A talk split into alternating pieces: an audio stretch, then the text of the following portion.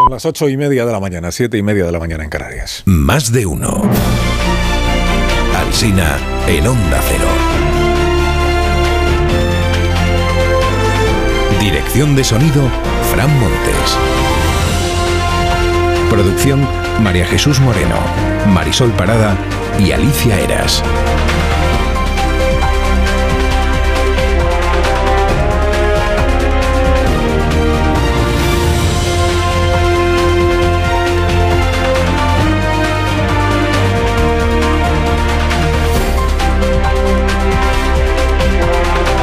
12 y 20 minutos, como cada mañana, aquí estamos. Estamos desde, desde las 6, ¿eh? O sea, hemos empezado tempranísimo para contarles pues, cómo se está presentando, cómo se presenta informativamente este lunes. Y les acompañaremos, si usted quiere, pues durante toda la mañana para hablar pues, de, de un montón de cuestiones. Una frase, solo una frase pronunciaron las niñas después de ser rescatadas del río.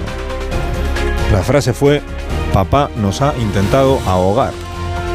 Y el hombre lo confirmó cuando fue detenido. Dijo, las he tirado al río para ahogarlas. Esto ocurrió el sábado en Logroño. El hombre había asesinado a la madre de las niñas, que era su esposa, por la mañana, primera hora en casa. Mató a la mujer, luego se fue. Los niños estaban, los críos estaban en la biblioteca municipal, se fue a recogerlos, se los llevó hasta uno de los puentes sobre el Ebro, lanzó a una niña y se tiró al agua con otra. El pequeño parece que había conseguido salir corriendo antes. Cuenta el diario La Rioja que esta familia es de origen sirio, que la mujer asesinada era psicóloga y que llegaron todos a España en el año 2016 huyendo de la guerra, que vienen ya familiares desde Alemania para hacerse cargo de estos tres niños. Bueno, es lunes y tenemos encuestas. ¿Qué le voy a contar? Pantanada demoscópica. Es un poco el día de la marmota ya, esto de los de los sondeos. Mire, el sondeo de la razón le da 150 escaños al PP, 103 al PSOE, dice que Vox sigue bajando. El de ABC dice que Sánchez está en los 114, uno más de los que le da el diario El País. Pero dice ABC que el PSOE se ha estancado y que Feijó está en 151, Vox en 30 y Sumar en 26. La encuesta del diario El País cambia poco respecto de la semana pasada. Feijó en 127, es la que menos escaños le da al PP, y Sánchez en 113 y Vox estaría en 42. La encuesta del país es la que más escaños le da a Santiago Bascal, 42. Sumar estaría en 37. El español sostiene que Pedro Sánchez sigue recortando distancias, aunque Feijó le supera en 30 escaños, 138, 108. En el confidencial, al PP le sale la suma con Vox, aunque Pedro Sánchez haya recortado a la mitad la ventaja que le sacaba el PP a mitad del pasado mes de junio. La encuesta del mundo trae un desglose por regiones y dice que el Partido Popular obtiene más de la mitad de los escaños en juego en Andalucía y que arrolla en la Comunidad de Madrid y en Galicia. Estos son los tres territorios en los que gobierna, ahora se ha La Rioja, en los que gobierna el PP con mayoría absoluta. Galicia, Madrid y Andalucía con Juanma Moreno. ¿Y qué más dice el diario El Mundo? Pues que por provincias el PSOE solo gana, solo es el primero en Sevilla, y en la comunidad foral de Navarra. En el resto, en casi todas las provincias gana el Partido Popular. La de la vanguardia, que también trae encuesta, esta no va de escaños, sino de pactos. 60% de los españoles preocupado por una coalición PP-Vox. 41% preocupado por una coalición PSOE-Sumar. Claro, no se pregunta por un gobierno de coalición PSOE, Sumar, Esquerra, Bildu, PNV y Junts per Cataluña, porque ya les he contado que los socios posibles para esta investidura, la de Sánchez, no han reclamado exigido entrar en el gobierno. Porque para la investidura de Sánchez, con los números que hoy dan las encuestas, harían falta todos estos. Sería necesario el voto afirmativo, no valdría la abstención. El voto afirmativo de todas estas otras marcas políticas. Bueno, aún no se ha celebrado el debate, pero ya hay opiniones e impresiones sobre el, pre, el predebate, el predebate, o sobre el cómo se presenta el debate de esta noche. Ahora preguntaré a mis contertulios también cómo lo ven ellos. ¿no? Independiente, por ejemplo, abre así, dice Sánchez buscará acorralar a Feijóo por sus pactos con Vox para apelar al votante templado del Partido Popular. En realidad, lo mejor de todas las opiniones que se leen hoy, las interpretaciones sobre los debates, lo mejor es esto que aporta, la definición que aporta Rodrigo Cortés hoy en el diario ABC, que dice, ¿qué es el debate? Debate es el combate a vida o muerte entre los hinchas de los debatientes. Ese es el debate, ¿verdad? Iván Redondo aconseja a Pedro Sánchez dejar de levitar un palmo sobre el suelo. Fíjense, dice Iván Redondo, cómo Feijóo ha colado en campaña como si nada, que él es un chaval de aldea, o sea, un hombre corriente. Insiste Iván en que el PSOE solo tiene plan B, que es tablas y bloqueo de investidura, y no hay plan A. Ignacio Varela, quien aconseja, es a Núñez Feijóo. Le aconseja que ajuste sus expectativas a lo que están reflejando los sondeos. Si en caso de necesitar el sí de Vox aceptará ministros de Abascal, dice Varela, ya puede ir a Abascal preparando la lista de ministrables porque la posibilidad de que el PP por sí solo supere al pelotón de los noes pertenece al mundo de la utopía. Ajuste sus expectativas si no quiere salir al balcón de Génova con cara de funeral, como le pasó a Aznar en el año 96. Para ABC el debate de hoy plasma el regreso al bipartidismo imperfecto. En uno de sus títulos dice hoy que Sánchez lleva cuatro días desaparecido. Bueno, nadie lo busque, que sabemos dónde está. Está en donde quiere seguir estando, que es el Palacio de la Moncloa. Declara Isabel Díaz Ayuso en este periódico, sin Sánchez seré feliz. Pues de momento a sufrir, eh, Isabel Díaz Ayuso, sufridora en casa. De momento, el mundo editorial, Sánchez debería abandonar su discurso eh, victimista y agresivo. Feijó debería romper de una vez la dinámica de bloques.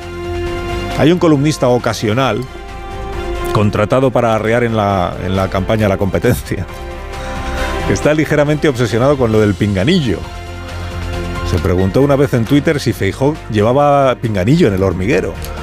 Y hoy dice, hoy escribe que los candidatos tienen que cuidar que no se note que llevan pinganillo si es que lo llevan en un debate como el de esta noche. Bueno, confirmo que por supuesto no llevan pinganillo los candidatos. No todos los columnistas pueden decir lo mismo. Yolanda Díaz es entrevistada hoy en La Vanguardia, título de portada. Me comprometo a que Cataluña vote un nuevo acuerdo político en 2024, si es presidenta, se entiende. Luego en el texto, en la entrevista que le ha hecho Pedro Ballín, lo que en realidad dice Yolanda Díaz es que se compromete a reactivar la mesa de diálogo en 2024 para alcanzar un acuerdo que luego se votaría, no concreta ella cuándo, ¿no? Y lo que tampoco concreta es qué propuesta llevaría ella como presidenta a esa mesa de diálogo, porque si eres la presidenta, pues tendrás que tomar tú la iniciativa. ¿Qué llevaría Yolanda Díaz a la mesa de diálogo? Sobre esto todavía nada. En el diario.es entrevistaba ayer a Pedro Sánchez. El título entrecomillado era impactante porque decía Sánchez, eh, no está en juego la alternancia, está en juego la democracia.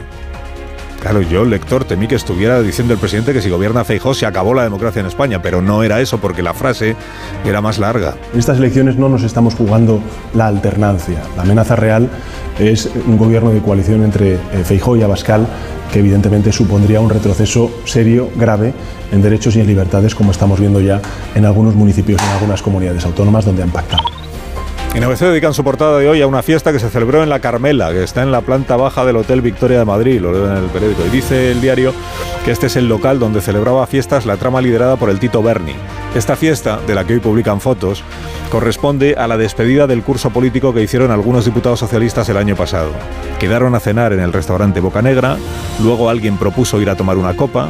Vamos a la Carmela que yo lo apaño, dijo el tal Berni y destaca mucho el diario ABC hoy que estuvo en esa fiesta Santos Cerdán, número 3 del PSOE.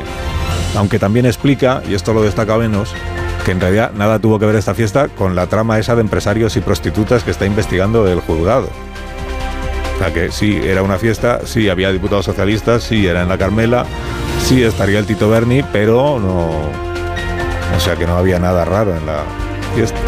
Leo en este periódico en el ABC que médicos de familia advierten de nuevas patologías relacionadas con el teléfono móvil la nomofobia, que es el miedo a quedarse sin conexión. Guasapitis, bueno, esto sí es más fácil saber qué es la guasapitis. Pero, ¿y la evitiobultafobia? ¿Qué diría usted que es la evitiobultafobia? Pues pone un ejemplo, dice, no querer saber nada de antiguos compañeros de colegio que te localizan en Facebook. Y la vibransiedad. La vibransiedad es sentir que el teléfono móvil está vibrando aunque no lo haga por la ansiedad que tienes por saber si te llama alguien. Bueno, y una última historia. Mira, Felipe López le sonó el despertador hoy a las 5 de la mañana. Felipe vive en Muxía, en Galicia. A las 5 y cuarto ya estaba haciendo lo que sigue haciendo a esta hora, que es ordeñar vacas. Terminará a eso de las 10, porque son 225 vacas las que tiene que ordeñar cada mañana de cada día del año, incluido el 23 de julio, domingo electoral. Cuando hoy acabe con las vacas, Felipe se irá a intentar convencer a la Junta Electoral de que si está en la mesa el día de las elecciones, ni sus vacas ni su padre tendrán quien las atienda, porque el padre que tiene 80 años no se vale por sí mismo. Su historia la he leído en La Voz de Galicia. El título es este. 225 vacas que ordeñar y no aceptan su recurso para no ir a una mesa electoral.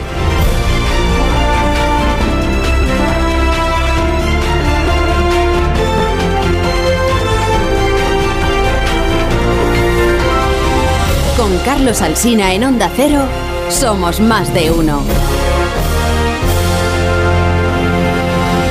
Para un sueño reparador, Dormimax. Escucha este consejo de Bio3. ¿Problemas de sueño? ¿Te cuesta dormir? ¿Te despiertas a medianoche? Dormimax, la solución eficaz y segura para un sueño reparador. Dormimax, comprimido bicapa. Capa 1, con melatonina y triptófano, efecto inmediato para conciliar el sueño. Y capa 2, con valeriana, melisa y amapola, acción prolongada para evitar despertares nocturnos. Dormimax contribuye a disminuir el tiempo necesario para conciliar el sueño. Dormimax, de Laboratorios Bio 3. 50 años de experiencia en tu farmacia.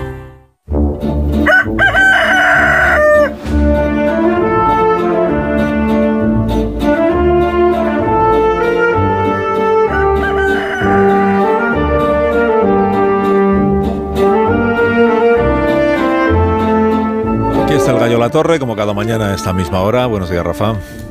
Buenos días, Carlos Alsina. En la campaña menos convencional de cuantas se han desplegado, hoy se celebra el acto central.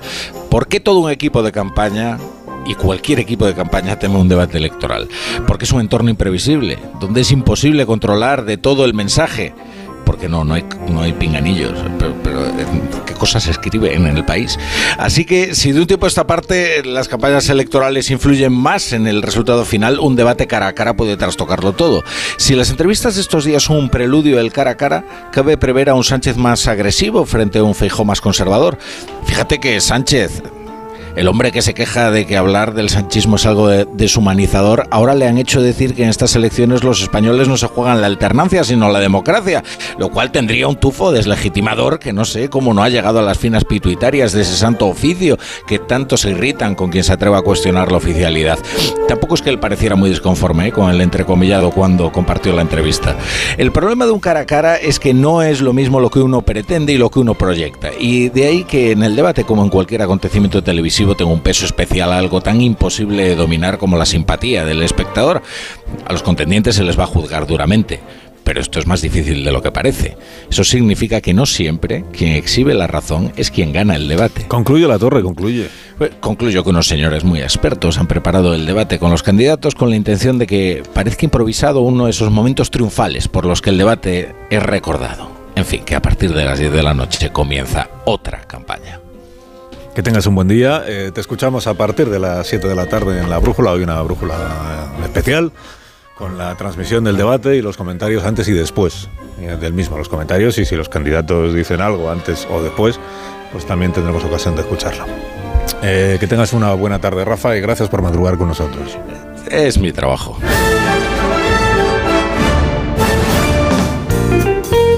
Ahora nos calajan para estas personas que aún no han sido presentadas, Marisol. Para que comiencen bien la semana con el zapato más cómodo del mundo. Los diferentes estilos de Callahan se adaptan a tu día a día para crear tus looks más deportivos, casuales o elegantes. Consigue ahora en rebajas de Callahan las últimas tendencias y novedades donde la comodidad será tu gran aliada gracias a su exclusiva tecnología Adaptation que se adapta al pie. Encuentra una gran variedad de diseños entre los que puedes elegir el que más se adapta a ti y a tu forma de caminar. Disfruta caminando con Callahan Adaptation, a la venta en las mejores zapaterías y en callahan.es. Tecnología, diseño y confort a buen precio. En tertulia esta mañana aquí en la radio en Más de Uno está Carmen Morodo. Buenos días, Carmen. Muy buenos días. También Casimiro García Vadillo. Buenos días, Hola, Casimiro. buenos días. Antonio Casado. Buenos días, Antonio. ¿Qué hay? Buenos días. Buenos días, eh, Marta García Ayer. Buenos días. Buenos días, Carlos. Y Amón Rubén. Buenos días también para ¿Qué ti. tal, Carlos? Pues ahora os preguntaré por el, por el debate y por los análisis que también he compartido con los oyentes que hoy se publican en la prensa, aunque, aunque, aunque somos todos los aquí presentes conscientes de que hoy el verdadero interés de la población española está en, eh, no está en ninguno de los periódicos, con todo el cariño a mis colegas, los periódicos de esta mañana, sino en la revista Hola, que adelanta, sí, que adelanta, verdad, que adelanta su salida a los kioscos y ya está ahora mismo en los kioscos, ya la tenemos aquí, lo que que nos la he enseñado porque no quiero que me la veáis antes que yo, eh, con un especial sobre la boda de Tamara, que es, ha sido el acontecimiento del fin de semana.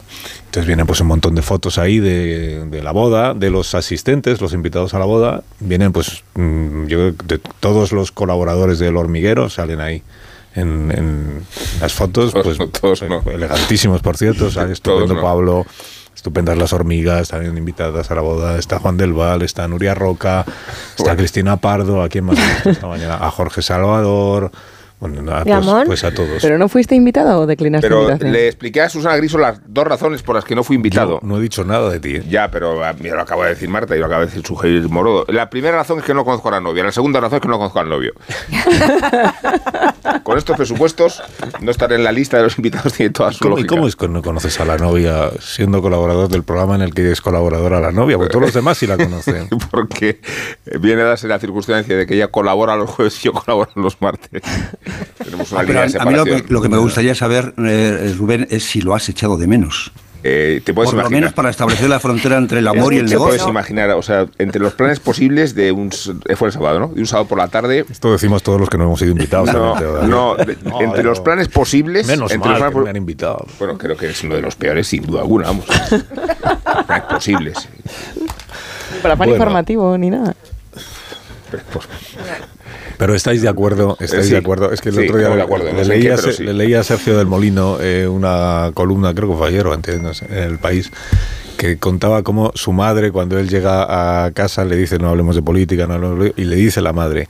Pero ¿tú, tú realmente crees que os ponéis a hablar ahí de Elizabeth Duval en la, en la tertulia y tal, pero tú crees que alguien sabe en España quién es Elizabeth Duval? Si lo que está todo el mundo con lo de la boda de Tamara y cómo se llama y Onieva, que es, que es el nombre. Onieva, sí. Pues es, pues es la realidad, ¿no? Es la realidad. Durante este fin de semana de lo que se ha hablado es de lo que se ha hablado. Es decir, de los mítines, pues bastante menos. Pero bueno, como sé que de la boda no tenéis gran cosa que aportar, No. pues eh, a ver si de lo demás sí. Ah, Hablemos de la otra sí pareja. estamos en Hablemos de la otra pareja. Muy bien, muy bien hilado. Muy ¿Qué bien hilado pare- eso. ¿Qué te parece? Hablemos de la otra pareja, que es el- la pareja que forman Sánchez y el señor Núñez Feijóo, que esta noche se miden en un debate. Sánchez y el señor Núñez Feijóo te queda un poco partidista, ¿no? Bueno, no. Sánchez y el señor Núñez. Bueno, pues el presidente y el señor Feijóo. Eh, ¿eh? bueno, digo que... Esto merece columna mañana en algún periódico. A lo mejor se lo han dicho verdad, es verdad. Ahora ya, etiquetazo. ahora ya la Inquisición llega incluso a la manera de referirse uno a los contendientes. Bueno, Sí, sí, sí. sí. Pues el presidente y el, y el aspirante. Eso Ahí se miden- bueno, en realidad son los dos aspirantes, porque el presidente, aunque sea presidente, va en condición de Aspira aspirante. Digo yo. Bueno. Total, que esta noche hay un debate y entonces pues las expectativas, pues que quiero saber cuáles son las vuestras. Si, si creéis que eh, todo lo que todo lo que queda de campaña pues palidece al lado del debate de esta noche, si esta noche ya se vende el pescado que queda por vender. O sí, tenemos que contemplar a una posibilidad de que, ¿sabes qué pasa? Que luego en las campañas electorales resulta que en la última semana pasa algo que lo cambia todo. Entonces, todos nuestros mm, pronósticos y cálculos pues se vienen abajo. Pero bueno, en todo caso, de esta noche, ¿cuántos votos, eh, de- preguntaba antes a Mono a las siete y media, ¿cuántos, ¿de cuán- cuántos votos estamos hablando? O sea, ¿cuántos se mueven en función de quién gana, quién pierde un debate? Yo es que creo que lo hemos hablado aquí en otra ocasión. eh, es el acto más importante de la campaña, sin duda. No hay otro acto tan importante como este, pero no va a ser decisivo.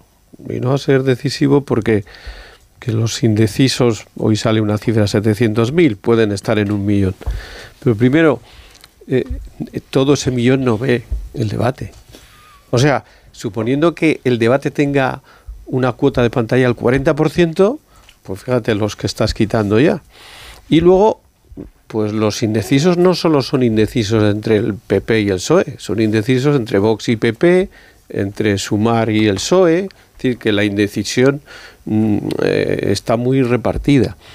Y además, tiene que ser algo tan claro, una derrota tan clara, una victoria tan clara, para que alguien que piense votar al PP pero no lo tenga decidido vote al PSOE. O sea, tiene que producirse una serie de circunstancias como para que ese debate incline el voto de 200, 300 mil ciudadanos que evidentemente en el contexto en el que estamos, en el que los bloques están muy ajustados, sí que podía ser eh, relevante. Pero luego es que quedan 13 días de campaña. Es decir, es que que de pasa- aquí al, al domingo día 23 pues pueden suceder muchas cosas y de, y de hecho, perdona Antonio, de hecho, por eso eh, el líder del Partido Popular ha querido hacerlo el día 10. A Sánchez le hubiera gustado hacerlo el día 21 para que el último recuerdo de los ciudadanos fuera su pretendida victoria en ese debate. Pero la memoria se va borrando. La única manera que podría ser, bueno, importantísimo, es que de aquí al día 23 no se hablará de otra cosa que del debate y de la repercusión mediática del debate, que es muy importante. O sea, es tan importante el debate como lo que los medios digan al día siguiente del debate. Y por lo tanto, yo, diciendo que es importantísimo, que es lo más, digo, decisivo, no es decisivo. No, lo que te quería decir, eh, cuando has hablado de los indecisos, estaba pensando en que el, el grueso, la franja mayor de indecisos se encuentra, según los expertos, en la, en la mm, zona central, en esa, mm, en esa eh, franja de electores, en esa zona de electores eh, que es fronteriza entre el PP y el PSOE. Eh, es decir, esa franja a la que se refería Felipe González eh, como la, mayoría que tiene sed de centralidad. Porque los otros dudosos que hay entre, entre, entre Vox y, y PP, o entre Sumar y PSOE, en realidad ya mm, ese pescado está vendido y aunque, aunque fueran indecisos, que aunque no lo tuvieran claro entre esos dos, no alterarían la relación de fuerzas entre los dos bloques. Por eso digo que donde hay que estar pendiente es, eh, esto lo han, señalado ya muchos eh, analistas, ¿no? Hay que estar pendiente es de la eficacia que puedan tener los mensajes eh, dirigidos a esa franja, a esa franja central. Eh, eh, donde por lo visto habita el, el los- el 60% de los, de los electores. Ahí es donde puede estar eh, pues, la gracia del, de- del debate en relación con el, con el desenlace. Por lo demás, efectivamente, yo también creo que algo mm, eh, muy nuevo de verdad tiene que pasar, algo que nos haga saltar de, lo- de los asientos, una especie de deus ex machina, eh, para, que, para que cambien las cosas. Porque los dos personajes, tanto el, titular como su contrafigura, son bastante previsibles, bastante previsibles. Y por otra parte, eh, no podemos olvidar que llevamos mm, dos campañas encadenadas, mucho tiempo de- de campaña electoral ya, y prácticamente todos los argumentos están ya vistos, están ya agotados, están ya eh, supersobados. Y, y por eso digo que mm, a la espera de que pueda ocurrir algo nuevo, algo nuevo. Mm, Lo dudo, lo dudo, de manera que mm, eh, yo creo que o- ocurre de verdad algo, algo realmente novedoso, algo, algo que de verdad nos llame mucho la, la atención, o, o no va a mover tanto como, como creemos este debate. Bueno, yo creo que lo que sin duda es este debate es el uno de los hitos o el único hito de esta campaña que, suscita algún interés. Que suscite interés. Más de la mitad de los, en los, estudios que están ahora circulando, los estudios de- demoscópicos, más de la mitad de los españoles dicen que, eh, que lo van a ver. Claro, esa, esa proporción hay también que matizarla en función de cuántos de ellos eh, asumen a lo que se espera que se diga de qué vas a hacer ante un debate en, en vísperas de una campaña electoral. Pero que es uno de los hitos de esta campaña, sin duda, porque, eh, bueno, como tú bien decías, Antonio, venimos de campaña autonómica y municipal, pero bueno, de muchos meses atrás, y se percibe esa, esa bulia y ese cansancio entre los ciudadanos que están en otra cosa, en un periodo vacacional, y entre la propia militancia. De hecho, el PP está haciendo campaña, pero el Partido Socialista no está haciendo campaña electoral por la bula y porque tampoco puede el presidente del gobierno, porque no tiene una colaboración de un partido y le quedan los ministros y, y poco más. Yo creo que de, lo importante de esta noche es los errores que pueda cometer cada uno de ellos, que son los errores más que los aciertos lo que puede matizar o reforzar algunas de las tendencias electorales, que están muy estables, que estamos viendo en este nuestros trackings diarios que esa estabilidad eh, hay un consenso en las encuestas en cuanto a los alineamientos electorales. Y luego a mí lo que más mm, interés me suscita es la estrategia de Moncloa. Yo creo que es más previsible lo que va a hacer el principal partido de la oposición. Bueno, en una campaña además donde los papeles parece que están inversos, que el líder de la oposición se presenta con esa institucionalidad del, presidente del gobierno y sin embargo el presidente del gobierno parece que es el aspirante ¿no? a la Moncloa. Entonces, en el caso del Partido Popular yo creo que mm, se mostrará esa, bueno, pues mm, un talante más moderado, apelará a la gestión, cada uno aprovechará los puntos débiles del otro, pero yo no sé si Moncloa irá como ocurrió en aquel primer debate en el Senado, donde eh, que se volvió en su contra, yo creo, cuando el presidente sale muy, muy, muy a la bronca, o si medirá más las, las fuerzas. Por último, fijaros, es verdad que partimos de una situación donde hemos visto los debates en el Senado y se da por hecho que Sánchez eh, se maneja mejor en los platós, estamos todos con ello. Pero yo mm, recuerdo las elecciones eh, por lo de cuánto cambia un, un, debate. En Galicia, hablando estos días con la gente de allí, eh, siempre todos los debates que mantuvo Feijó con, con su opositor de entonces, Turiño y compañía, la conclusión era que los había perdido. Y sin embargo el resultado fueron cuatro mayorías absolutas. En las urnas, digo.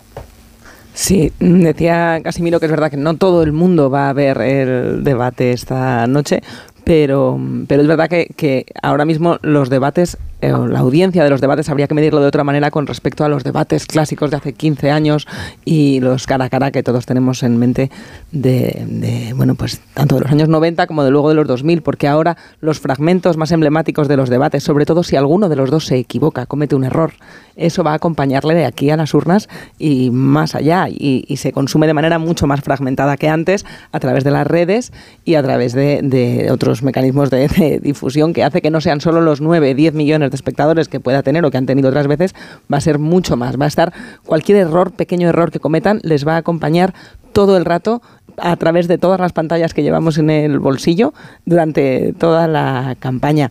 Y es curioso, por eso yo creo que hace de este debate algo tan interesante, porque para ser una situación tan controlada, tan medida, tan negociada, que han querido eh, eh, adelantarse a cualquier imprevisto que pueda suceder, es lo más parecido a algo imprevisible que todos vamos a estar esperando a que suceda algo que se salga del guion. Y es lo que van a forzar a ambos candidatos que le pase al otro. Y por eso es mucho más interesante y puede mover más votos un debate que un meeting. No sé cuántos votos mueven los mítines, pero desde luego es difícil imaginar que alguno, y no sé si de esos 700.000 indecisos, alguno eh, cuántos cambiarán su impresión o descubrirán algo de los candidatos que, que no saben. Ir, un, ir, a un meeting y, y, después de terminar el meeting decir, este no lo este voto. No. broma, claro, teóricamente esa era la idea, pero a los mítines solo van los ya convencidos no, y esto es la única manera de exponer a la audiencia Te vas a la, la, autobús, a la idea horas de los, y este no le voto, ¿no? la idea de los contrarios. No sé, yo creo que sí que puede ser un antes y un después y que sea un antes y un después va a depender de que alguno de los dos se equivoque. Hay un después del debate que es el pospartido y los candidatos, si quieren, también pueden hablar con los periodistas que van a estar sí. cubriendo el debate. Porque he leído esta mañana, no sé si era César Calderón, mm, creo que no me equivoco, que decía que también esto eh, lo tienen que cuidar mucho los equipos de los candidatos, independientemente de cómo te salga el debate, luego tienes que tener la picardía de en cualquier circunstancia salir con cara de he ganado el debate y hacer que tu equipo hable con los periodistas diciendo, pero habéis visto el, la somanda que se ha llevado el otro. Y, y, si, y si, se te, si te siguen las cámaras mientras te subes al coche para volverte y tal, que se vea que vas, vamos, como encantado de, ver, de cómo te ha ido. Y Porque lo que nos el lenguaje llega, Carlos, eh, corporal también influye, dice el, el, y, dicen los expertos. Y lo que nos llega a todos los periodistas durante el debate de una parte y de la otra para intentar conducirnos a que lleguemos a la interpretación que cada uno de los equipos de, tiene. Fuentes de, ¿no? Esto pasa con las encuestas también, ¿eh? No, sin fuentes bueno, de, lo... te has dado cuenta, te has dado ahí, se lo ha merendado, ¿eh? se lo ha merendado, no, se lo ha merendado. Eso es, eso es. Pues no. Pues Yo noto no, una sospechosa coincidencia entre los resultados de las encuestas y, y, la voluntad de quienes las encargan. Sí, el sesgo que se llama, Antonio, el sesgo. Sí, sí, bueno, un minuto y enseguida continuamos con el análisis del, del debate que, que aún no se ha producido, ¿eh? el análisis de lo que aún no ha pasado, que es un poco nuestra especialidad, la gestión de las expectativas y recibiremos también enseguida al portavoz parlamentario del PNV candidato a Cortes de nuevo, Aitor Esteban. Más de uno en Onda Cero. Carlos Alsina.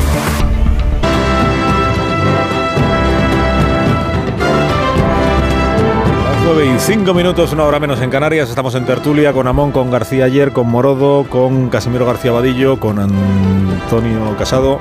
Y nos acompaña ya desde Onda Cero en Bilbao eh, Aitor Esteban, que es el portavoz parlamentario del Partido Nacionalista Vasco y que es candidato a diputado en Cortes en estas próximas elecciones generales. Eh, señor Esteban, buenos días. Hola, Egunon, buenos días. Buenos días y gracias por acompañarnos. Encantado. Esta mañana, cuatro años más en el Congreso de los Diputados, ¿no se cansa usted de la, de la vida parlamentaria? Bueno, no crea que hay algunos momentos en los que puedes decir qué hago yo aquí, ¿no? Porque a veces ha habido, bueno, situaciones de, de mucha tensión innecesaria y la, la, vida parlamentaria es verdad que se, ha, se, está convirtiendo cada vez en algo más áspero. ¿Y a qué, a qué, lo atribuye usted eso? Porque es verdad que es una impresión que tenemos también desde algunos, hablo yo por mí, tenemos desde fuera, ¿no? De que la, la que el, que el, debate cada vez, si es que se le puede llamar debate algunos días, sí. es más, más bronco, más de frase corta, pedrada al adversario que de, que de enjundia o de fundamento, ¿no? Sí, bueno, yo creo que la, la irrupción de nuevos partidos, un poco el rompimiento del eh, sistema bipartidista, pues todavía no no ha recolocado ¿no? Eh, La, las formas de actuar de, de, de los grandes partidos. ¿no? Eh, se sigue jugando un poco a, como si se estuviera en el bipartidismo y por lo tanto pues los discursos son absolutamente de rechazo, pero también bueno pues está toda una ola que mundial, ¿no? que lo vemos en otros países de, de que las posiciones extremas bueno pues eh, se van afirmando no en busca de diálogos sino en busca de eh, simplemente captar eh, desde el extremo pues más electores es así y espero que bueno que con el tiempo se vaya reconduciendo. Estábamos hablando antes de saludarle a usted y antes de la pausa de publicidad del debate de esta noche en, en el grupo A3 Media, aquí en Onda Cero, en Antena 3, en la sexta de Sánchez y de Feijóo. ¿Usted va a ver el debate o ya se lo sabe todo? Bueno, yo por obligación tendré que ver el debate, claro. Ganas, pues bueno, ¿qué quiere que le diga? Eh, la verdad es que, hombre, eh, veré el debate, eh, lo escucharé y lo comentaré, imagino, al día siguiente, pero da la sensación muchas veces de que estas elecciones son presidenciales, ¿no? Cuando no lo son, porque el sistema español es un sistema parlamentario y lo que se está eh, eligiendo no es a un presidente de gobierno, porque el voto no se agota, digamos, en el momento en el que se elige a un nuevo gobierno, un presidente, sino que lo que está votando la gente es quién va a ser su voz, quién le va a representar durante los próximos cuatro años, ¿no? Eh, porque habrá que eh, sacar muchos temas, habrá que estar pendiente de otros, intentar evitarlos, etcétera, etcétera. Depende, por lo tanto, es muy importante, depende del punto de vista de cada uno, qué es lo que quiera votar, qué es lo que quiera que se hable durante esos cuatro años. Esto no se agota en, eh, en un momento determinado y la presidencia del gobierno. Es importante que se pueda llegar con una voz, y en este caso yo creo que de Euskadi, una voz propia al Congreso de los Diputados que va a durar cuatro años. Eso es, es verdad eso, ¿eh? que, que, elegimos parlamentos, pero al final todos caemos en el, la tentación esta de pensar que elegimos directamente a los presidentes, hasta el punto de que en los medios de comunicación, y aquí hago yo autocrítica, incluso en este programa, de lo que más venimos hablando en, los, en las últimas semanas es de quién apoyaría a quién ante una posible investidura, ¿no? de, cuando mm. todavía no sabemos cómo va a quedar el Parlamento. Es verdad, pero parece que ese se ha convertido en un elemento como determinante para que se vote a uno o se vote a otro, saber con quién pactaría y, y quiénes estarían dispuestos a darle su apoyo en una sesión de investidura.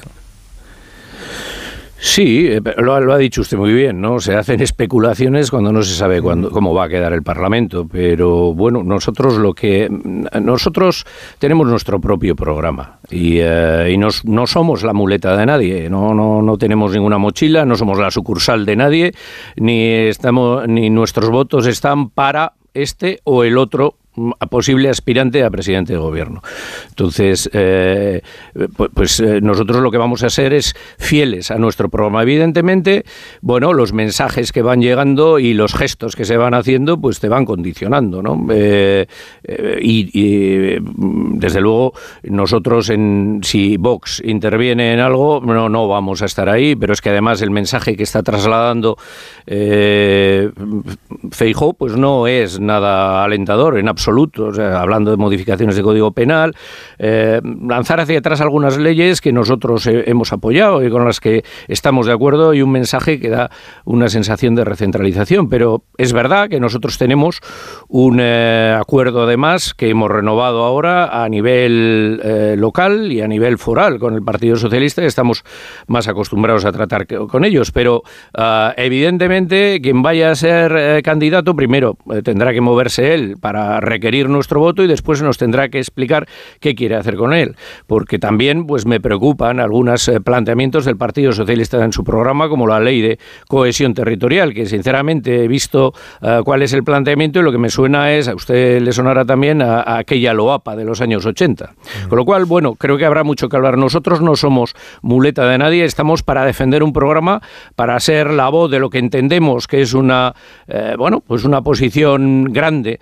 de la población vasca y, hacerla llegar ahí durante esos cuatro años. fíjese que siempre se identifica con la derecha lo de la recentralización. llega el gobierno de derechas y aspira a que las autonomías tengan menos autogobierno, pero lo que hemos visto en esta legislatura es que con un gobierno de izquierdas, como es el que hay, hay todavía en España, o hay, ya veremos qué pasa el día 23, pero hay en España, con un gobierno de izquierdas del PSOE y Podemos, o ahora PSOE Sumar, hemos asistido a algunos episodios que han ido en esa línea de recentralización. Tengo en la cabeza, en materia fiscal, la bonificación del impuesto de, de, patrimonio en algunas comunidades autónomas gobernadas por el PP, en la ley de vivienda, que es una de las razones que dieron ustedes, creo recordar, para estar en contra. En la reforma laboral también. Eh, eh, cuando aquello de la cogobernanza, pues había medidas que, en fin, iban en acotar el margen que tienen los gobiernos autonómicos. ¿no? Bueno, sí, ámbito sanitario, ley de animales, ha, habido, ha habido muchas, ¿no? Pero, bueno, en algunas hemos conseguido, afortunadamente, pues por ejemplo, la ley audiovisual también, que eliminaba pues el modelo de la radiotelevisión pública vasca.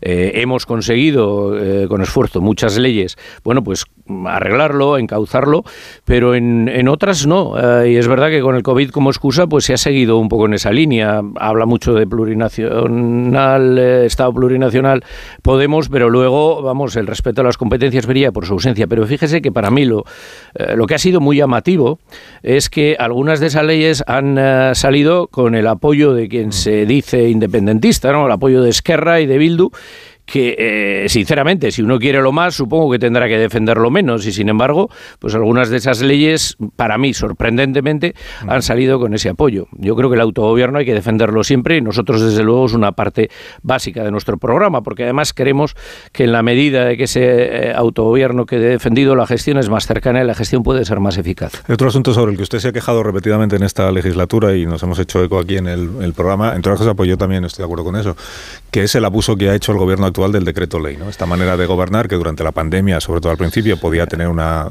cierta justificación. El decreto ley, lo saben los oyentes, es el Consejo de Ministros aprueba unas medidas que inmediatamente entran en vigor y luego ya el Parlamento se encarga de convalidarlas o no. Es decir, esto de las lentejas, de las o las tomas o las dejas. ¿no? Y, en, y, en, el abuso del decreto ley, eh, igual el presidente actual del gobierno sí ha incurrido, digamos, en una forma de gobernar poco eh, de, tener un poco en consideración eh, las posiciones de los demás grupos parlamentarios, incluidos los que le suelen apoyar.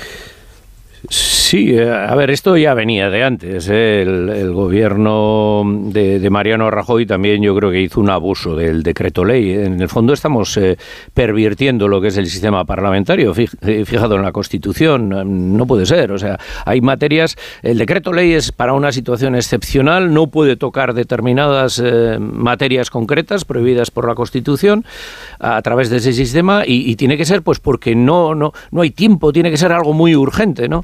y sin embargo, bueno, pues hemos visto aprobar, eh, bueno, pues, pues, pues temas importantes de, las pensiones, por ejemplo, pensiones, pues a través de, del decreto ley, ¿no? Sí, yo creo que se ha dado un abuso, claro, que es lo que ocurre a los partidos políticos, que es que además esos decretos leyes no eran eh, monotemáticos, es que metían temas muy diferentes. Mm. Y entonces, claro, con algunas cosas puedes estar de acuerdo, pero con otras no, y a ti lo único que te dejan es decir eh, sí o no. Entonces estás, se está pervirtiendo el sistema parlamentario. Y luego hay otra cosa que yo, bueno, desde luego a Moncloa una otra vez le, he dicho, vamos a ver, eh, si quieres que saquemos esto y que no haya tensiones, primero páctalo, pacta el, el, decreto ley con una, con una mayoría amplia, no nos lo lances ahí eh, y, ahora arréglatelas como puedas, ¿no? Y en algunas ocasiones, pues eso sí ha sucedido, quizás porque con algunos eh, ministros o ministras eh, pues había más contacto y, te comunicaban las cosas algo antes, pero con otros ha sido, vamos,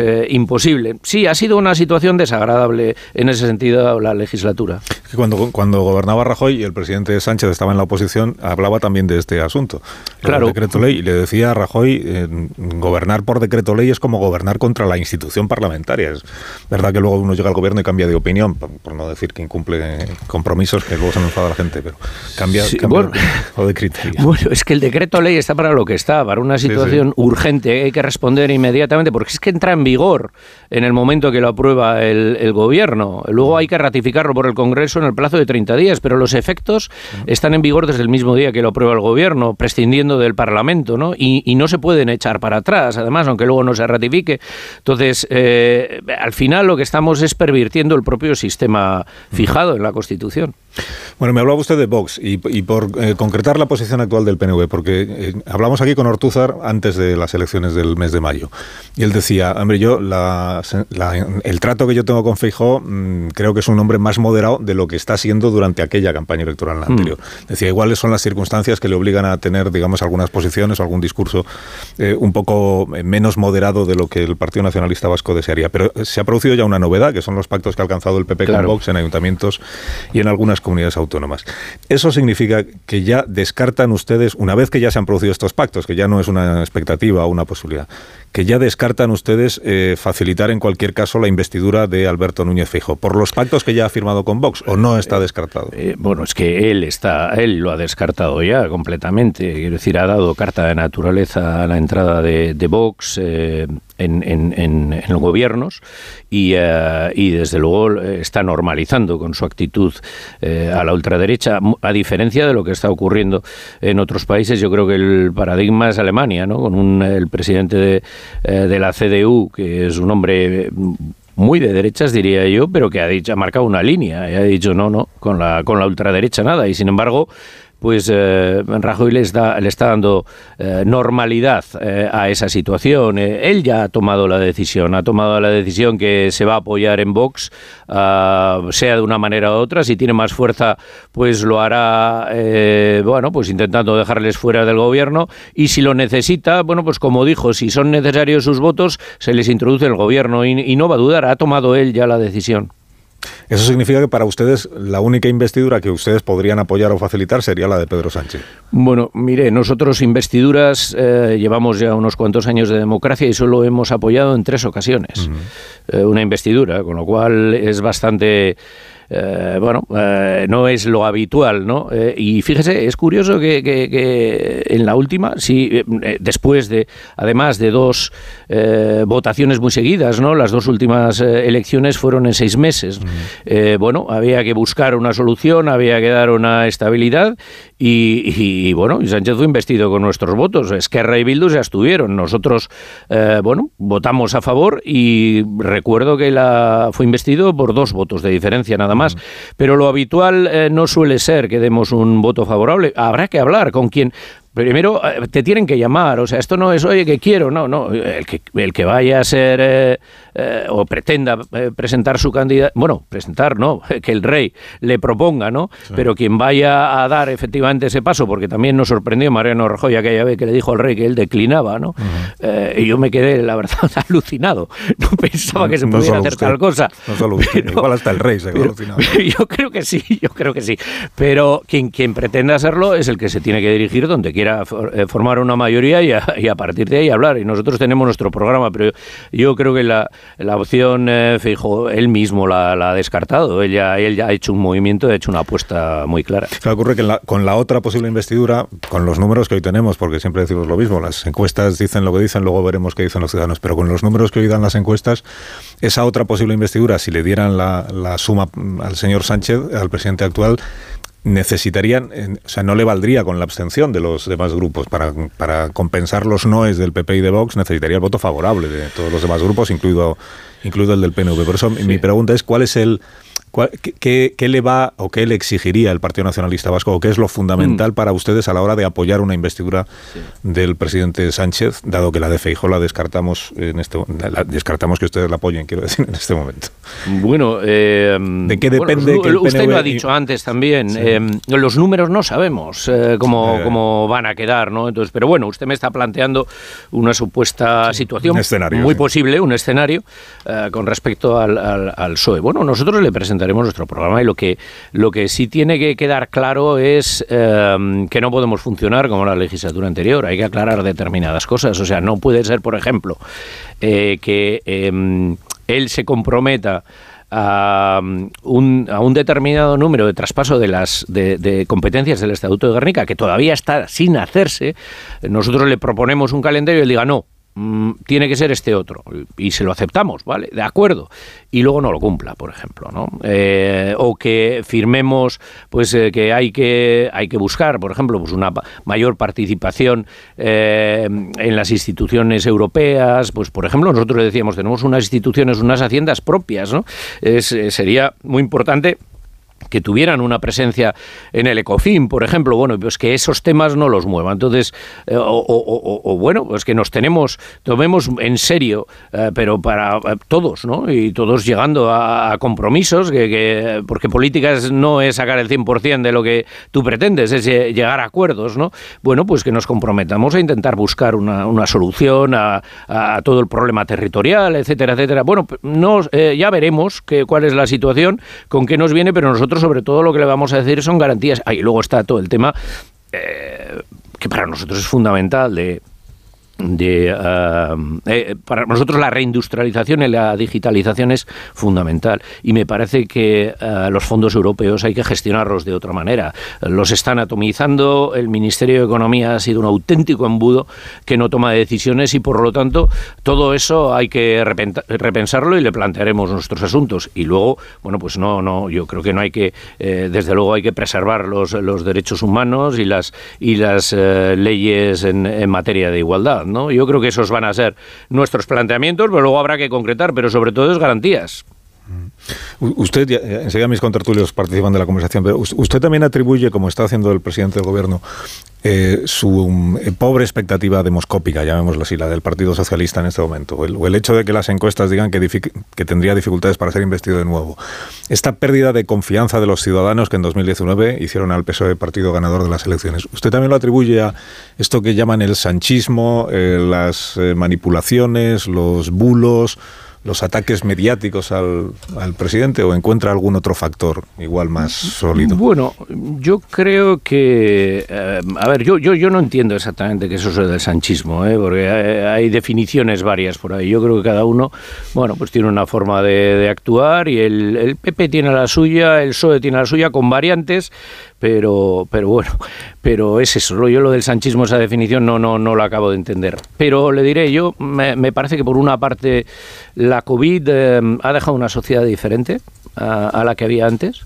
aunque no sea aparentemente perceptible, pero creo que ha hecho una eh, sociedad más individualista, más demandante de, lo mío, no tanto mm, grupal, de sociedad, sino de lo mío, exactamente lo mío que me preocupa, ¿no?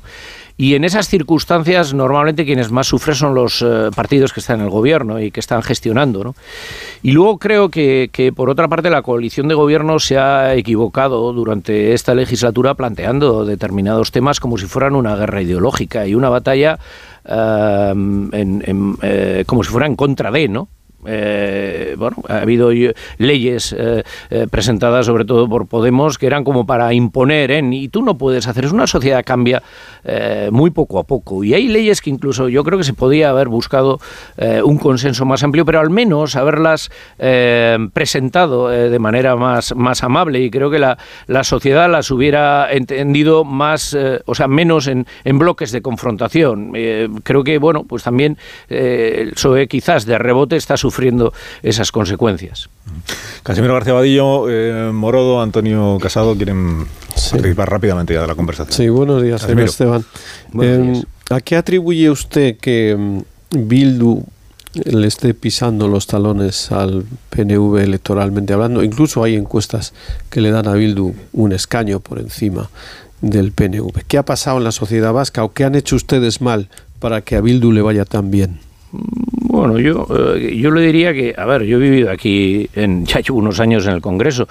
Eh, le recordaría que Bildu eh, tenía siete escaños cuando, cuando ETA dejó de asesinar, de matar, y, y el PNV tenía cinco. Es decir, aquí hemos vivido situaciones, yo he visto también, por ejemplo, el momento más álgido de Podemos y cuando se eh, juntó con Izquierda Unida, se he visto ganar en Euskadi, al PSOE también en algún momento. Entonces, aquí eh, todo el mundo tiene picos arriba y abajo, pero el que suele estar estable y se mantiene ahí es el PNV. También le diría que, hombre, el parámetro de las elecciones em, últimas eh, son la, para nosotros son las forales, ¿no? En las que nos presentábamos en los municipios ah, podía haber listas independientes, etcétera. Pero eh, el parámetro para medir la fuerza de cada uno eran las elecciones forales. Bueno, eh, nosotros sacamos el 35,2 de los votos y ya le gustaría, creo yo, al PP o al PSOE sacar el 35,2 de los votos en todo el Estado, ¿no? En estas próximas elecciones, ¿no? Y le sacamos eh, seis puntos nada menos a, a, Bildu. Quiero decir, tampoco, quiero decir, ni, ni, ni ha rebasado ni se ha convertido en la primera fuerza. Y nosotros, desde luego, hemos tenido que afrontar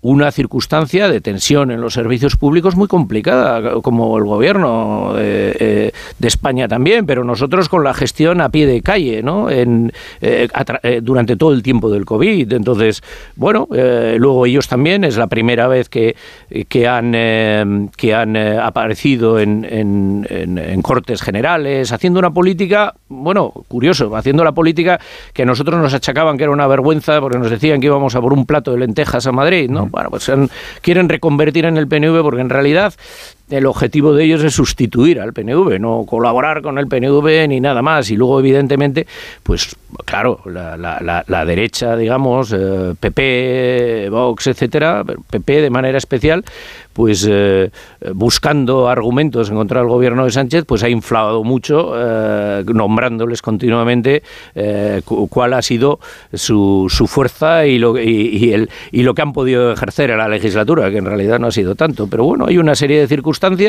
pero aquí, insisto, eh, creo que vamos a encontrar unas eh, nos vamos a encontrar con unas elecciones muy diferentes. Me parece la pulsión va a ser diferente. No sé lo que va a pasar en Euskadi, como tampoco sé lo que va a pasar en el Estado. Ahora tenemos una foto un poco en blanco y negro, difusa. Vamos a ver qué es lo que ocurre. Eh, todavía yo creo que hay, que hay eh, mucho partido, pero desde luego lo que demuestra el PNV una y otra vez es pues mantener una estabilidad rocosa. Y nuestro objetivo es tener un grupo parlamentario y a partir de ahí construir y ser la voz de la ciudad ciudadanía vasca en Madrid durante los próximos cuatro años. Lo que se ha tenido el PNV, eh, el PNV Bildu en esta legislatura, entiendo yo, es la habilidad de eh, eh, postularse siempre como socio suplente cada vez que el gobierno necesitaba aliados parlamentarios y algunos de los habituales, estoy pensando en Esquerra cuando la reforma laboral o cuando, bueno, otros motivos, Esquerra o el Partido Nacionalista Vasco, digamos que se le resistían, siempre estaba Bildu eh, ofreciéndose como, como relevo para, poner sus, digamos, a un precio inferior al que reclamaban otros socios, pues pero, pero con la habilidad de luego poder, muy bien. poder recibir bazas del gobierno para poderlas lucir él, es verdad, para poderse apuntar. Pues está Otegui presumiendo ahora que la ley de vivienda es cosa suya prácticamente, ¿no? Bueno, pero yo, yo, eh, yo no le puedo negar que el voto de ellos ha sido el más barato que ha tenido el gobierno, eso es, eso es evidente, lo, lo, sabe todo el mundo, ¿no? Pero bueno, es que ha habido cosas que, me acuerdo, hemos pactado la derogación de la reforma laboral, se derogó, se derogó la reforma laboral, pues, pues, pues no. Eh, bueno, y así sí ha habido un montón de cosas, ¿no? Hemos mejorado las pensiones de, las, eh, las no contributivas, la de bueno, pues mm, era un tema que ya iba a hacer el gobierno, pero en cualquier caso, admitiéndolo, en Euskadi no, porque en Euskadi eh, está la, la, RGI, lo cual supone que las personas que están en esas circunstancias que reciben entre 100 y 200 euros más, ¿no? Que lo que ahora eh, se ha aprobado y también apoyado con nuestros votos, ¿no? Entonces, bueno, ha habido cosas pues que, que efectivamente pues que sean eh, que, aparecían en la prensa, que se amplificaban también, porque a la derecha le, le interesaba eh, subrayar el papel de Bildu cuando, cuando no lo había, pero y, el voto en realidad, pues sí, es verdad, ellos, ellos lo que aspiran es a sustituir al PNV, al parecer convirtiéndose en el PNV, ¿no? Muchos de los mensajes a, uno le sorprenden, ¿no? Eh, pero después de saber de dónde vienen y, y, qué es lo que representan, pero bueno, aquí, eh, bueno, hay un objetivo y es verdad. Ellos tienen en estas elecciones más la, vista pensada en una visión local, quiero decir una visión vasca, ¿no? en superar al PNV aquí, que, que lo que vaya a poder suponer los próximos cuatro años. Y a mí, personalmente me preocupan mucho los próximos cuatro años. Creo que van a ser muy difíciles y creo que hay que estar muy atentos en lo económico para que nuestra industria eh, se vea reforzada y nosotros aquí tenemos un concierto económico que tenemos que proteger y necesitamos eh, que nuestra economía funcione porque si no nos recaudamos y no podemos eh, dar servicios y me preocupa también una recentralización que puede venir de, nuestro autogobierno, pérdida de autogobierno y puede venir tanto de la derecha como la de la izquierda. O sea que a mí sí me preocupa que Euskadi tenga una voz propia eh, en Euskadi y, sería con capacidad de acordar, pero firme. Morudo. Buenos días. Hola. Buenos días. Eh, yo entiendo que en campaña todos los partidos, no solo ustedes, eh, el posicionamiento tiene que estar fijado también atendiendo a lo que puede o lo que dice su rival en el, en el terreno en el que compiten. Pero pasando el trámite de una investidura, porque ahora mismo hay un cierto consenso ¿no? demoscópico de, lo que, de que lo que viene es un gobierno de, la derecha, no, tenemos claro el papel de Vox. ¿Ustedes en el día a día negociarían con un gobierno presidido por Feijó eh, presupuestos, eh, iniciativas eh, al margen de que bueno, pues en esa investidura Vox haya tenido que tener algún papel, siempre que no sea un gobierno de coalición, pregunto?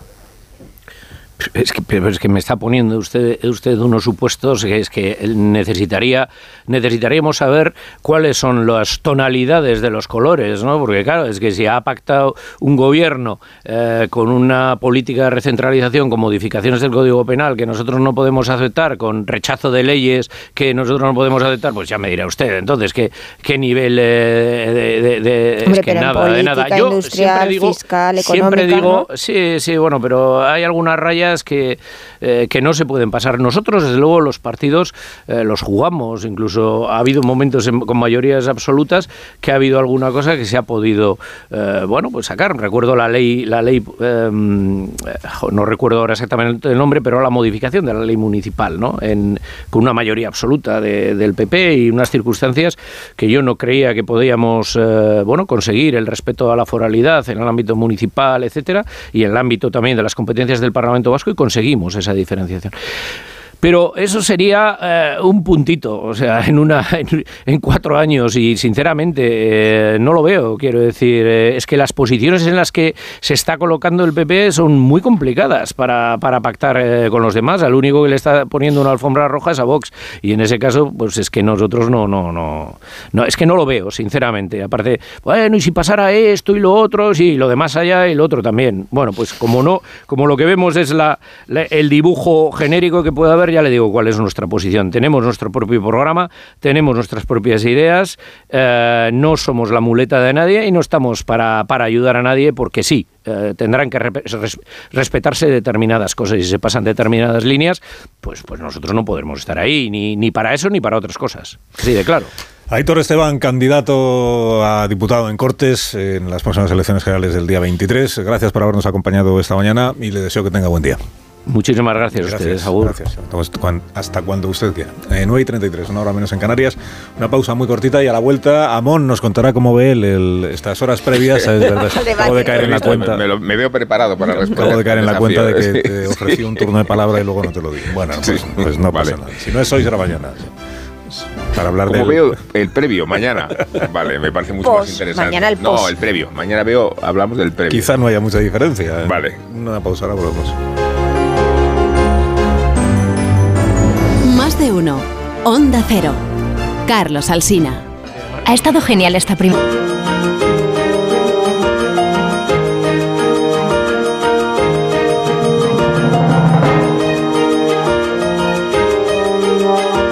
Más de uno. Onda Cero. Carlos Alsina. 20 minutos para que sean las 10 de la mañana y por tanto quedan 12 horas y 20 minutos para que empiece el debate entre Sánchez y Feijó, Feijó y Sánchez en el grupo A3 Media. Y en conversación con Casimiro García Badillo, Carmen Morodo, Antonio Casado y Marta García ayer, hemos quedado en que Rubén Amón todavía no nos había dicho cómo ve el debate. De... Está con el hola todo el rato mirando a ver lo de la a, ver si me veo en el lugar en el que no estuve. ¿No ha sido? No, por eso no me Imagínate que te ves. No, pero del debate, a ver, los dos parten con una victoria preliminar que es la idea de que ha vuelto el bipartidismo y aunque sea una idea un poco mm, ventajista, en realidad pueden presentarse como los únicos púgiles que compiten por la victoria.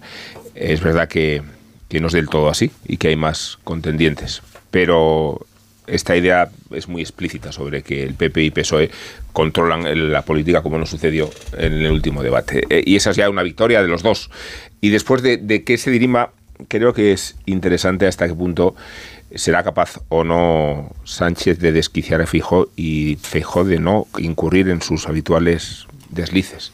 No creo que suceda nada eclatante, ¿no? Eh, todos esperamos, como decíamos Rodo antes, yo creo el momento ordenó usted un código rojo, ¿no?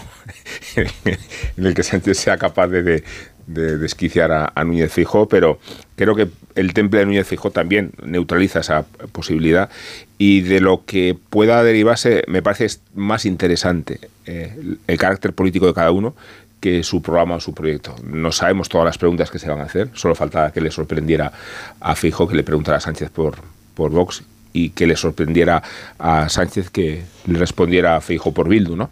Y por eso creo que es, es, una contienda que tiene que ver con la personalidad, con el carácter, con el talante, con cuánto simpático o antipático resulta el uno o el otro. Y traslado la, la, propia imagen que presentaron los dos en las entrevistas del hormiguero. Creo que Sánchez puede corremeter el error de mostrarse excesivamente agresivo y matón y que fijó de una imagen mucho más campechana, esa fórmula con la que nos está familiarizando del hombre de la aldea, del pueblo, que se hace a sí mismo y que termina llegando a la Moncloa por la puerta grande. Ahí creo que en lo personal se dirime mucho más el interés que en lo propiamente programático. Yo escribía hoy sobre esta idea de que Sánchez es action man, el hombre de acción, y que Feijóo es el contemplativo, el Tao, y que existe esta técnica japonesa del aikido que consiste en aprovechar la fuerza de los golpes ajenos para convertirlos en la energía propia y restregárselos a tu rival que te está agrediendo. Creo que esa es la fórmula en que se puede desenvolver este debate y coincido en que su repercusión en número de votos va a ser. Pero fíjate, Rubén, yo creo que en la estrategia de cada uno de ellos eh, tiene que pesar mucho y así se lo habrán preparado con sus equipos cuál es el objetivo que se han marcado para el debate. Y el objetivo de uno y otro no tiene nada que ver. No estamos hablando de dos candidatos que se han fijado como objetivo ganar las próximas elecciones. Yo creo que en estas elecciones, eh, es decir, que Feijó va al debate con la intención de consolidar la mayoría que tiene e incluso intentar ampliarla y que eh, Pedro Sánchez va con la intención de conseguir una derrota lo más digna posible hasta el punto de que si es si, cabe sea capaz de bloquear después de las próximas elecciones porque tengo la impresión de que tanto en, en, una, en, uno de, en los dos cuarteles generales los dos coinciden, desde las diferencias evidentes que hay, en que en estas elecciones ya no se decide si cambio sí o cambio no, sino que cuál es el papel que tiene Vox en ese cambio y en el caso del Partido Socialista y en el caso de Moncloa, eh, si hay o no hay continuidad de Pedro Sánchez eh, al frente del Partido Socialista. Estos días estamos escuchando cómo la, la oposición, la oposición a Sánchez, está ya filtrando que si está organizada, que lo tienen ya todo previsto, que ahora falta un congreso extraordinario. Es que eso es en cómo se mueven ¿no? las elecciones. Sin embargo, en el entorno del presidente del gobierno lo que nos lo que nos trasladan es que ni con 90 ni con 120, que Sánchez se queda. Así que es muy posible que esta noche, y eso condicionará la estrategia de uno y de otro, el objetivo que se han marcado marque también eh, cómo se desarrolla y cómo plantean el combate con, con, el otro. Em, yo creo que eh, tiene mucho interés en cada uno de los eh, partidos, pero especialmente en el Partido Socialista, que van a estar muy pendientes de cómo su líder se desarrolla y qué capacidad tiene de seguir ampliando o no esa derrota digna con la intención de que cuando llegue el 24J salga y sostenga, yo me quedo aquí y soy quien va a gestionar eh, la nueva etapa del Partido Socialista. Pero eso tiene trascendencia para el PSOE, pero también a nivel nacional. Porque todo el discurso que está haciendo Feijó en relación a recuperar los pactos de Estado, del entendimiento, a hablar, si Sánchez sigue, eso es imposible bueno, él, ha conseguido una cosa, eh, eso es, hay que reconocerlo, y es un consenso de todas las encuestas, y es recortar la distancia desde las elecciones municipales.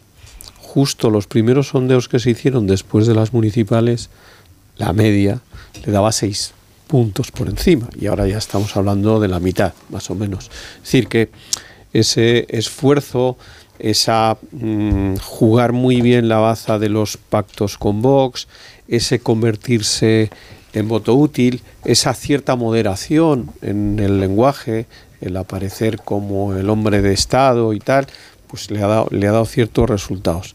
Entonces, claro, la clave en, en esta noche para Sánchez es si va a seguir jugando ese papel o va a ir a destrozar, que es, digamos, lo que a él le sale. Lo que a Sánchez le sale Lo que es hizo en el Senado. Lo que hizo en el. Senado abusando del tiempo, Entonces, por cierto. eh, tiene que, tener, tiene que tener mucho cuidado con esto, porque, porque eso a veces es contraproducente. Y luego, fijaos que estamos hablando aquí constantemente de los pactos. El pacto es el tercer bloque de un programa de cuatro. Es decir, que mm, el, el partido no te lo puedes jugar solo a, a 20 minutos. O sea, el partido dura 110 Bueno, minutos. saldrán los pactos en otros decir, bloques, ya verás sí, cómo no pero, esperan al ojo, tercero. Porque depende de cómo se juegue, tú puedes dar la sensación de que lo has hecho mucho mejor y a lo mejor ahí, pues, oye, has perdido a los puntos, pero los otros temas hay que cuidarlos también. Es decir, las medidas económicas, el, mm, todo el tema de la, igualdad, tal. Es decir, yo creo que mm, haría muy mal eh, Feijóo, por ejemplo, si solo pensara en decir, bueno, yo le voy a sacar Bildu RC, tal, no sé qué, porque Sánchez también va a jugar con la baza de yo he hecho una buena gestión económica.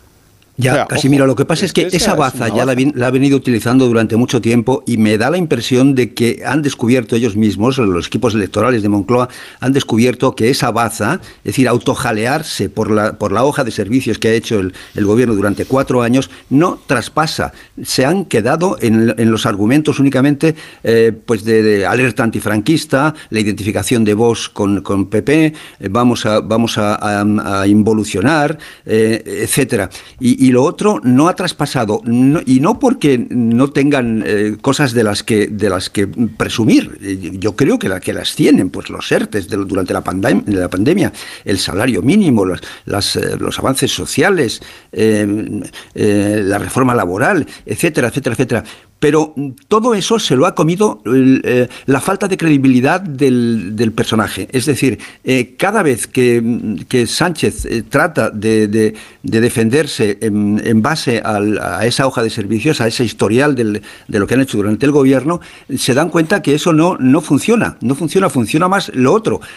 Por eso creo yo que llegamos a este, a este debate con los papeles cambiados. Decía antes, se refería antes Rubén a la personalidad de cada uno de los dos. Bueno, en este caso coinciden, pero en realidad tendría que ser eh, eh, eh, Feijó el que, el que fuese al ataque, el que fuese a la contraofensiva, y el otro a defenderse, únicamente escudarse con, en, su hoja de servicios, y va a ser al revés, va a ser al revés. Yo creo que, que la agresividad va a estar por parte de, de Sánchez, simplemente porque viene de una derrota, viene de, la derrota de las, de las territoriales.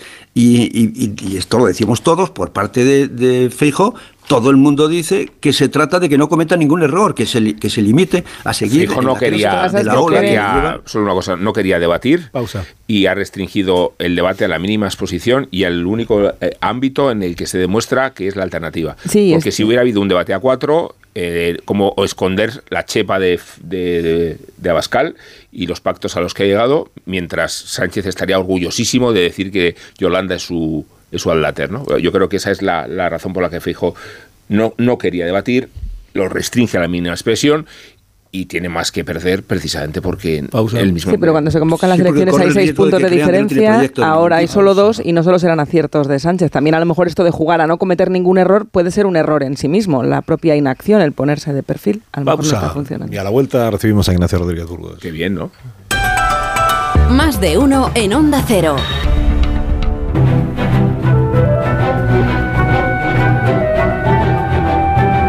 Tal, Ignacio Rodríguez Burgos? Buenos días. Hola, muy buenos días. ¿Cómo está la actualidad económica de esta mañana? Cuéntanos. Pues mira, los inversores se enfrentan con el cara a cara de los números rojos. Eh, prácticamente todas las bolsas europeas están ahora mismo en colorado.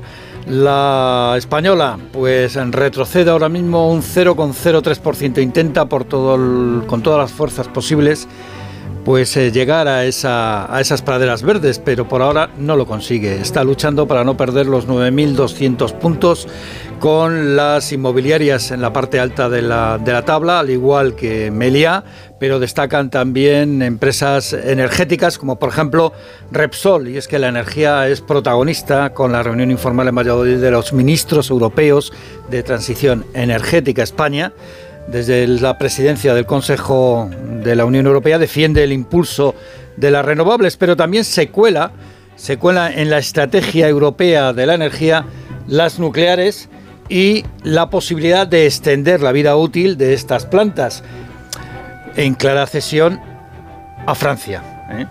Porque ahí es Francia la que más presiona con el tema de las centrales nucleares. Curiosamente, las compañías con más intereses en electricidad y precisamente en nucleares son las que más retroceden eh, esta mañana. Es el caso de Endesa, Iberdrola o también la renovable Acción Energía, cuando la ministra de Hacienda y número dos de número 2 oficial del PSOE, María Jesús Montero, ha abierto la puerta a prolongar precisamente esta misma mañana, a la puerta a prolongar en el tiempo el impuesto especial y temporal a las energéticas y a la banca. Dice que lo van a evaluar. Que es lo que, pide, lo que pedía hasta ahora su socio de la izquierda. Exacto. Es lo que pide Yolanda Díaz y lo que ella decía.